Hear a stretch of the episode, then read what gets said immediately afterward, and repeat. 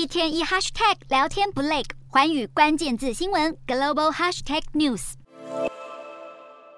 美国众议院议长选举进入第三天，呼声最高的共和党议员麦卡锡因为党内极右翼杯葛，至今仍无法出现，取得的票数更是越来越少。随着投票拖越久，众议院也陷入更深的僵局。麦卡锡一直无法取得过半选票，主要是因为共和党内大约有二十名强硬保守派。虽然麦卡锡已经全面妥协，试图消除党内反对，但似乎仍无济于事，无法取得当选门槛的两百一十八票，在第九轮和第十轮都只获得两百票。有消息指出，美国前总统川普在这段期间一直在替麦卡锡打电话，敦促共和党人投票给麦卡锡，但是这些努力依旧没有结果。还有议员干脆直接提名川普本人参选。对于议长选举陷入一片混乱，许多美国。人也看不下去。至于民主党议员杰弗瑞斯，也没有从共和党的纷争中获益，因为杰弗瑞斯虽然获得民主党全员支持，但民主党只是众院少数党，票数依旧不够。如果没有足够的共和党议员跑票跨党来支持，杰弗瑞斯也还是无法拿下议长宝座。这也使得美国众院打破一九二三年的纪录，举行十轮议长投票却依然难产。对于麦卡锡来说，这场斗争拖得越久，他的政治前景也越来越不稳定。